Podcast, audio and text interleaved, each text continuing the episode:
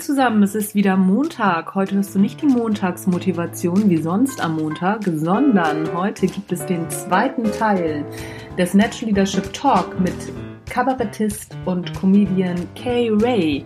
Und wir springen auch gleich rein. Ich erzähle dir noch kurz, dass mein Name Anja Niekerken ist und du den Natural Leadership Podcast hörst. Und los geht's!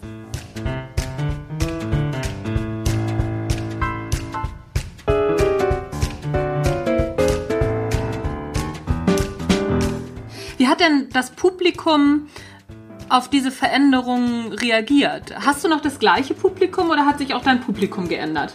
Das Publikum ändert sich ja auch. Ähm, es ist ja immer noch, ich bin ja noch dabei. Es gibt ja verschiedene Phasen. Also mhm. in der Kleinkunst ist es natürlich so, wenn man nicht gerade viel Geld auf der Seite hat und da ich eine Familie gegründet habe und ein Haus gebaut habe mit 52 Jahren oder mit, nee, nicht mit zwei, vor sieben Jahren, ähm, darum habe ich jetzt auch, bin ich jetzt auch so superflüssig nicht, dass ich mir eine Imagekampagne leisten kann. Außerdem überlässt ein Künstler so etwas gerne Management.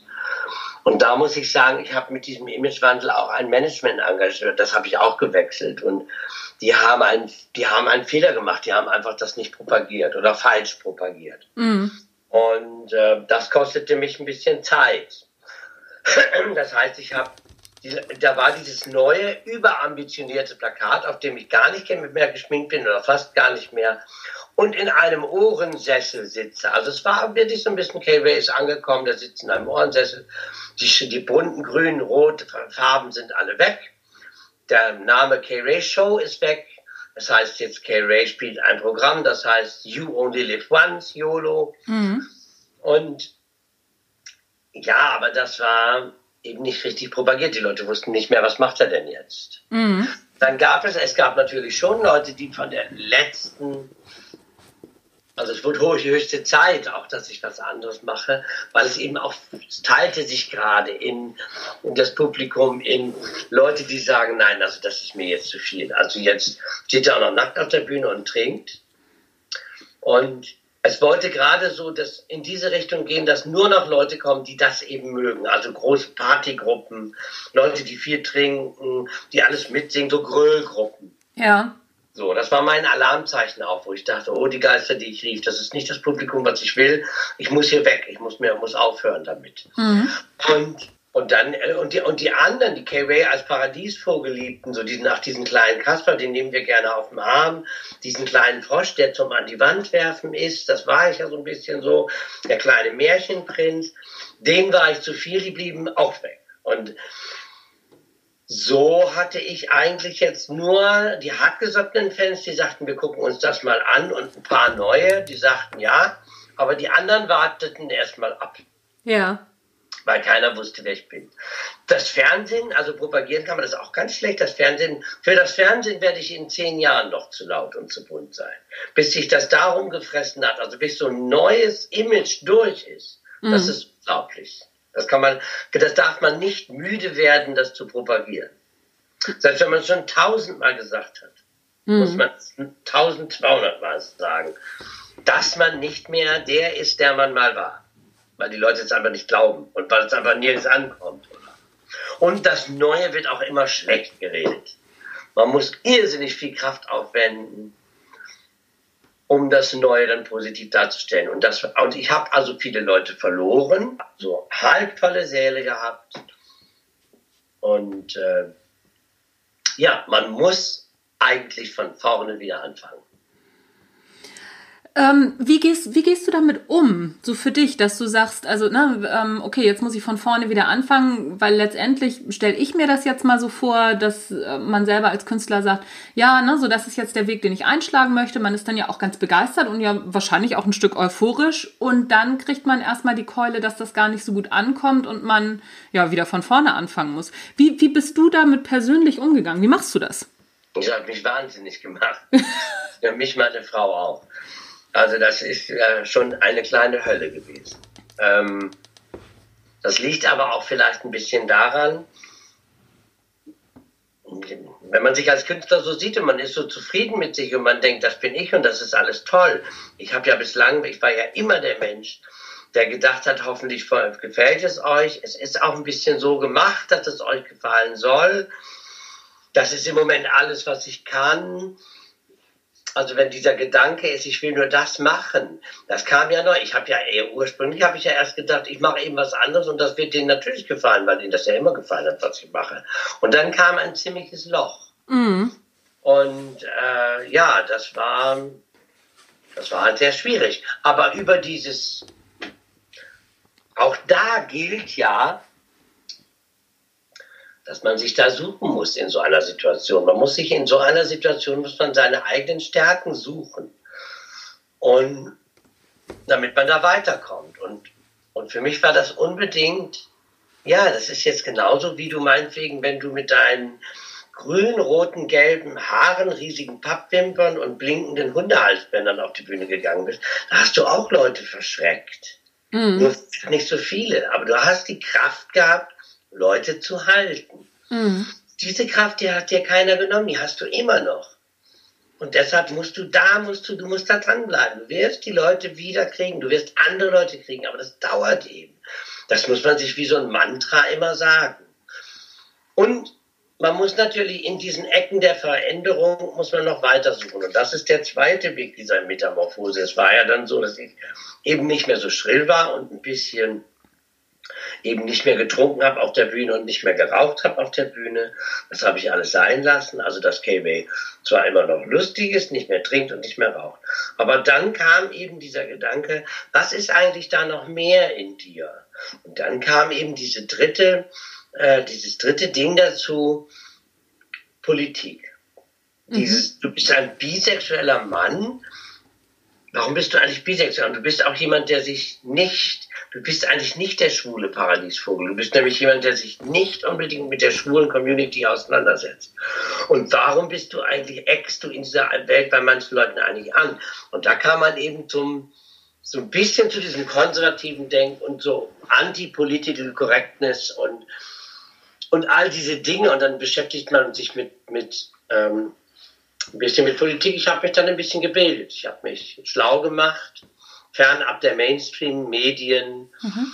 und bin eben durch einiges durch. Ich habe mich dann als Verschwörungstheoretiker beschimpfen lassen oder was weiß ich. Ich habe in alle Ecken geguckt, äh, wie könnte ich mich da aufstellen. Und ich habe da für mich meine, teils meine politische Position gefunden. Und das ist eine neue Farbe. Mhm. Und da merke ich, dass ich eigentlich genauso exotisch bin. Ich merke jetzt manchmal auf der Bühne, wenn ich etwas sage, da lese ich in den, und das sage ich auch manchmal, und in dem Moment, wo die Leute lachen, da weiß ich auch, da habe ich sie. Wenn ich heute einen politischen Satz sage, einen vermeintlichen politischen Satz, mit dem man eben halt aneckt, zum Beispiel, stellen Sie sich Tina Turner voll verschleiert vor. Das ist alles, was Sie über den Islam wissen müssen. Oder okay. Oder Multikulti bedeutet, alle sind hier, nur du bist geflüchtet. Das kann man ja, ja alles ganz schnell in Schubladen stecken und oh, mhm. hat er das gesagt, obwohl das ja gar nicht so gemeint sein muss. Von mir ist das ja alles immer satirisch und lustig gemeint. Aber das treibt manchmal den Leuten schon den, die Wut ins Gesicht. Und da mache ich dann gerne mal eine Pause und gucke ins Publikum und, und sage, jetzt hätten sie ganz gerne, dass ich einen Schnaps trinke und mich wieder ausziehe. Das wäre ihnen dann jetzt doch lieber. Ne? Das ist genau der Punkt, dass ich für mich jetzt wieder das Feuer gefunden habe, doch wieder anzuecken und anders zu sein. Das treibt mich jetzt voran. Das ist jetzt die zweite Phase.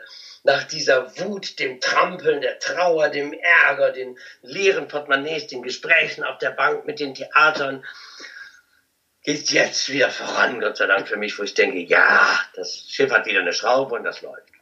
Ja, sehr gut. Also ich, äh, ich kann mich ja über so, solche Sachen echt gut totlachen. Einen, einen von deinen Witzen hatte ich mir letzt angeguckt. Äh, ich weiß es nicht, ich krieg's nicht mehr ganz ge genau zusammen. Es war, glaube ich, die Burka-Kuckucksuhr. Ich habe auf dem Boden gelegen vor Lachen. Ja, das ist doch schön. Ich, ich konnte nicht mehr. Ich fand das so witzig. Was sind denn, hast du Vorbilder in dieser Hinsicht, also was politische Satire anbelangt, oder Kollegen, die du gut findest vielleicht? Nein. Also das kann ich ganz eindeutig mit Nein äh, beantworten, weil ich einfach finde, dass, dass diese Kollegen alle weichgespült sind. Die tun alle so, als wenn sie, als wenn sie was verändern wollen, aber die wollen ja gar nicht. Die benennen ja vielleicht ein paar Sachen, aber die lehnen sich ja gar nicht weit raus. Die haben alle Angst vor Nazi-Keulen, die haben alle Angst, dass sie rechts sind. Wenn man heute Kabarett macht, und das ist mir egal klar geworden, das ist ja ein Bereich, der mich früher gar nicht so interessiert hat. Aber heute, wenn, wenn du heute Kabarett machen willst, schimpfst du ein bisschen auf Trump, schimpfst auf der AfD rum, erklärst ganz Chemnitz für rechts, machst die alle zu Nazis und dann ist gut. Mhm. Dass dieses ganze Establishment uns dahin gebracht hat, wo wir sind. Dass Herr Ackermann ist ja gestern durch die Medien gegangen, Herr Ackermann die Bankenkrise verursacht hat. Also wir Deutschen, wir Deutschen sind doch diejenigen, die gerne die Welt retten wollen. Wir wollen doch das Klima retten und wir wollen Fluchtursachen bekämpfen und die Meere reinigen. Gut, wir kriegen ja nicht hin, dass wir einen Bahnhof, einen Bahnhof in Stuttgart kriegen wir nicht fertig. Wenn wir was fertig werden, wird es viel teurer. Aber wir wollen immer Weltmeister sein. Also wir sind natürlich auch Weltmeister im Verkünden unerreichter Ziele. Da sind wir tatsächlich für die Weltmeister. Mhm. Und all das bedienen die Kollegen. Und ich eben nicht. Und ähm, nee, also meine, ich habe nur, mein Vorbild ist nach wie vor Kate Bush. Das liegt auch eben daran, dass das ja auch eine Art von Politik ist. Ja. Sich selbst treu zu bleiben. Ich habe jetzt gerade wieder ein Interview gesehen, wo sie gesagt hat, man stelle sich mal vor, ich hätte eins meiner Alben nur für mein Publikum gemacht. Wie furchtbar wäre das gewesen, wenn das Album mein Publikum nicht mag. Dann hätte ich ja gar nicht mehr weitermachen können. Wenn das, was ich nur für die gemacht habe. Und so ist das bei mir auch. Ja. Ähm, ich mache, ich mache das so, wie ich das will. Und das ist total interessant, weil es eben viele Leute gibt, denen das auf den Sack geht. Und es gibt ganz furchtbar viele Leute, die wollen mich auch belehren oder so. Und das können die auch. Man kann auch gerne mal ein bisschen diskutieren, aber Mhm. Aber ich glaube, echter Erfolg polarisiert auch immer, oder? Gibt es irgendwelche Menschen aus deiner Sicht, die erfolgreich sind, die nicht polarisieren? Nee. Nee, nee, nee ne? Aber mir ist neulich noch so ein schöner Satz eingefallen, der jetzt in die Zeit passt, für mich zumindest.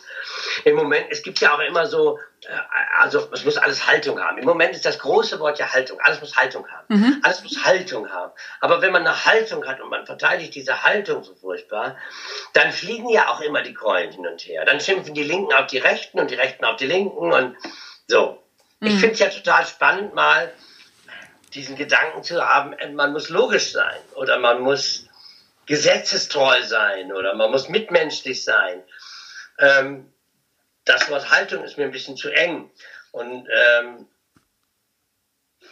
das Thema der, der Meinung, ich weiß immer gar nicht, ich weiß gar nicht, ob wenn irgendwas heute meine Meinung ist, ob das morgen noch meine Meinung ist.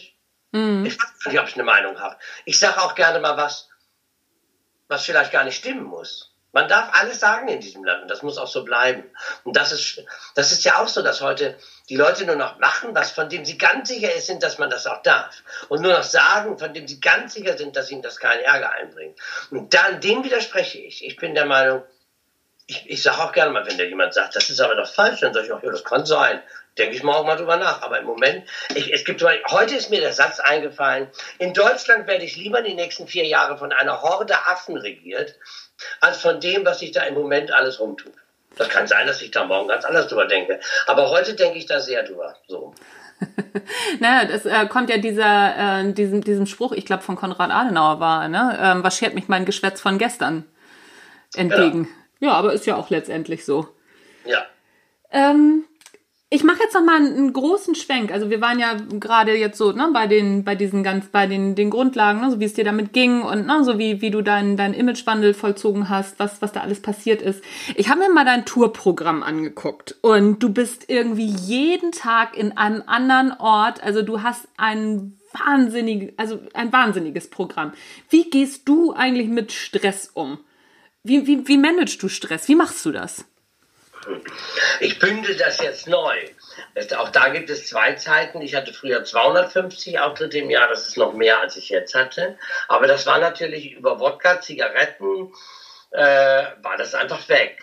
Man war total routiniert. Jeden Morgen eine Tomapyrin, eine Pantozol, damit die nicht auf den Magen geht. Und dann ging es zum nächsten Ort. Mhm. Mit dieser Ausnüchterung und Veränderung der Figur, die sich übrigens bis ins Privatleben zieht, denn ich habe im Dezember aufgehört zu rauchen und vor fünf Monaten aufgehört zu trinken. Mhm. Das kommt auch noch dazu, dass der, die, der Privatmensch Kai, ja die Figur Kay Ray, äh, dann ähm, trägt. Mhm. Sehr interessant, dass mir irgendwann aufgefallen ist, dass wenn Kai, wenn Kai also eine ganze Zeit lang nüchtern ist und für sich privat auch Ziele erreicht, dass das durchaus auch auf die Figur abfärbt. Man zweifelt nicht mehr so, als Künstler auch nicht mehr so, weil man einfach sagt, das ist nicht im Rausch entstanden und nicht im Stress, das ist, ich habe mir das überlegt. Also das setzt auch diese Figur nochmal auf ein anderes Podest. Und jetzt muss ich sagen, ist das, diese, diesen Stress bewältige ich durch Ruhephasen, durch Regale, durch, ich sehe zum Beispiel ganz klar, wenn ich weg bin, bin ich auch ritualisiert. Ich trinke ja unterwegs keinen Alkohol mehr und ähm, ich genieße aber auch die Zeit für mich. Ich bin dann weg von meiner Familie. Meine Familie genießt auch die Zeit. Also meine Frau sagt, du musst dann jetzt auch mal wieder weg. Weil ich einfach ja auch ein sehr unruhiger, vielredender Geist bin und äh, der sehr viel Aufmerksamkeit braucht. Meine Frau sagt immer drei Dinge oder drei Wesen brauchen in meiner Familie Aufmerksamkeit. Das ist der Hund, meine Tochter und du. Und wir wollen alle die Aufmerksamkeit meiner Frau. Das stimmt auch. und darum ist sie froh, wenn ich dann mal weg bin. Und das genieße ich. Ich nehme das für mich so als kleines zweites Standbein meines Ichs, dass ich auf Tour sein darf und äh, mich auch da entspannen kann, in einem Hotel schön frühstücken kann und so. Und ich passe auf, dass es nicht zu viel wird. Ich kürze meine Auftritte ein bisschen, also ich mache keine vier Stunden mehr, sondern ich meine Arbeit, ich versuche meiner Arbeit mehr Wert zu geben und ähm, ja, professionell das Ganze zu tun. Und ich betreibe Sport. Was machst du?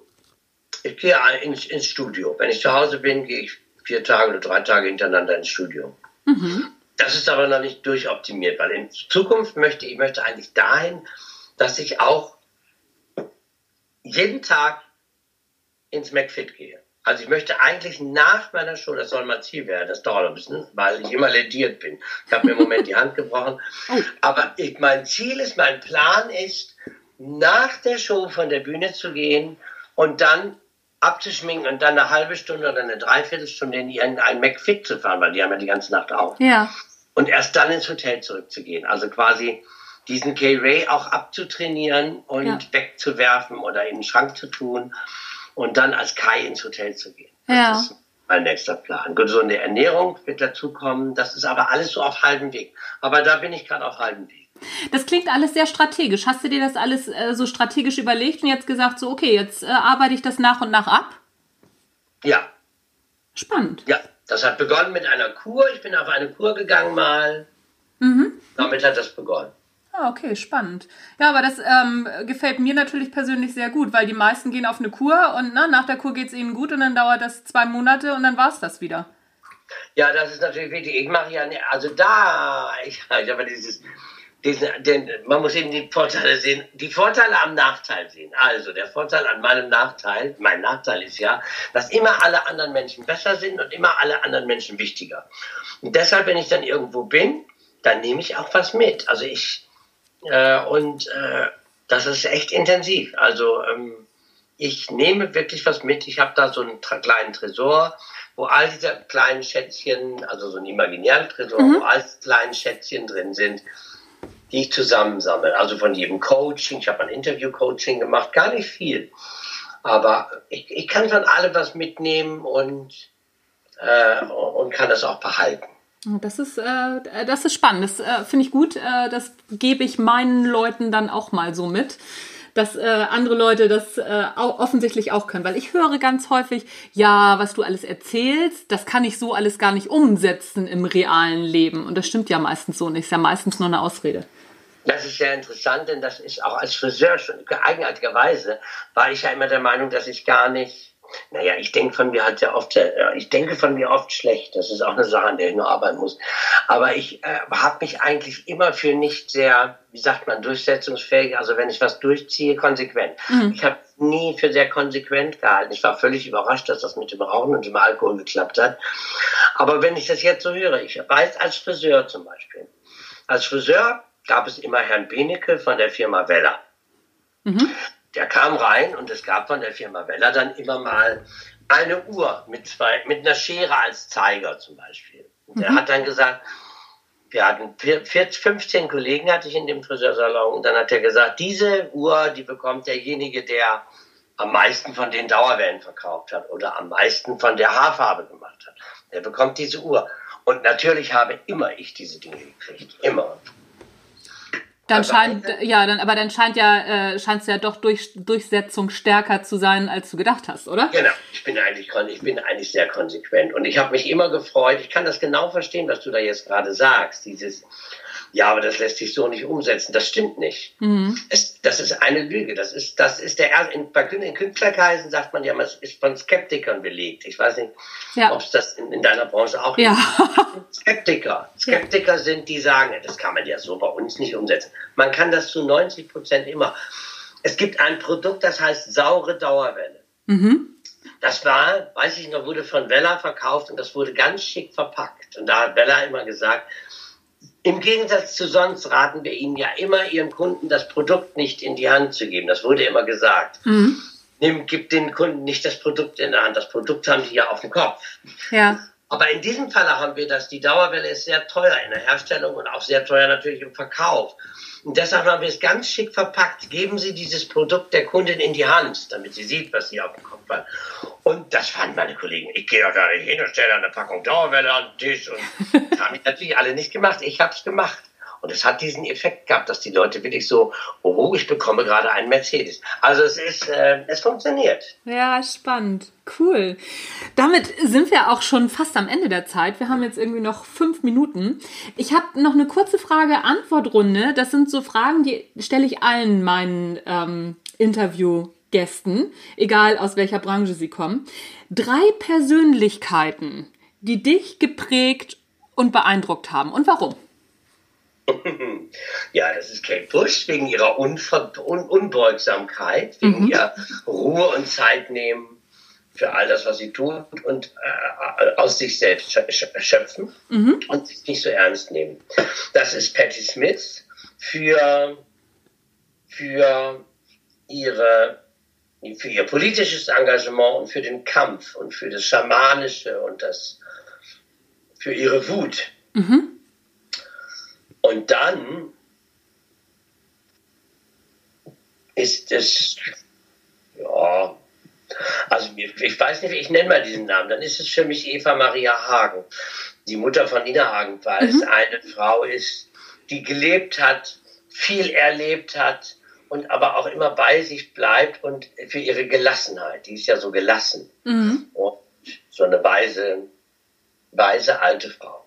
Mhm. Okay drei Bücher, ist ganz egal, äh, Fachbuch, Sachbuch, Fiction oder Filme, die jeder mal gelesen bzw. gesehen haben sollte.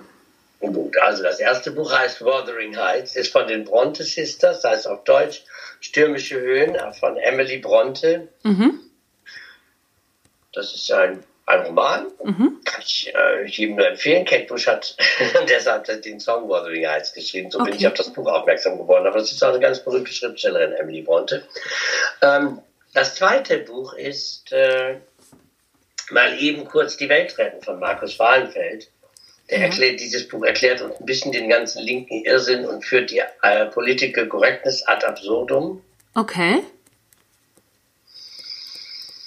Mm welchen, welchen, ich würde gerne noch ein Buch empfehlen. Ich bin gar nicht so furchtbar. Ach, schön Buch für alle Künstler ist Just, äh, Just Kids. Mhm. Das, das ist ein Buch von Patti Smith über ihren künstlerischen Werdegang, über ihr Leben, auch an der Seite von Robert Mapplethorpe, äh, mhm. ihrem Freund und Fotografen. Okay. Okay, das ist also so die, deine Buchempfehlung packe ich auf jeden Fall in die Shownotes. Ja, das war's schon mit unserem Interview.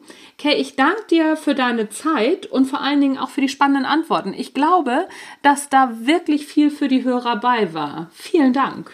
Ja, ich danke dir. Ich hoffe auch. Ich rede ja immer sehr viel, aber ich hoffe eben auch, dass es kommt auf jeden Fall immer aus vollem, total ehrlichem, politisch unkorrekten, gänzlich ungefiltertem Herzen.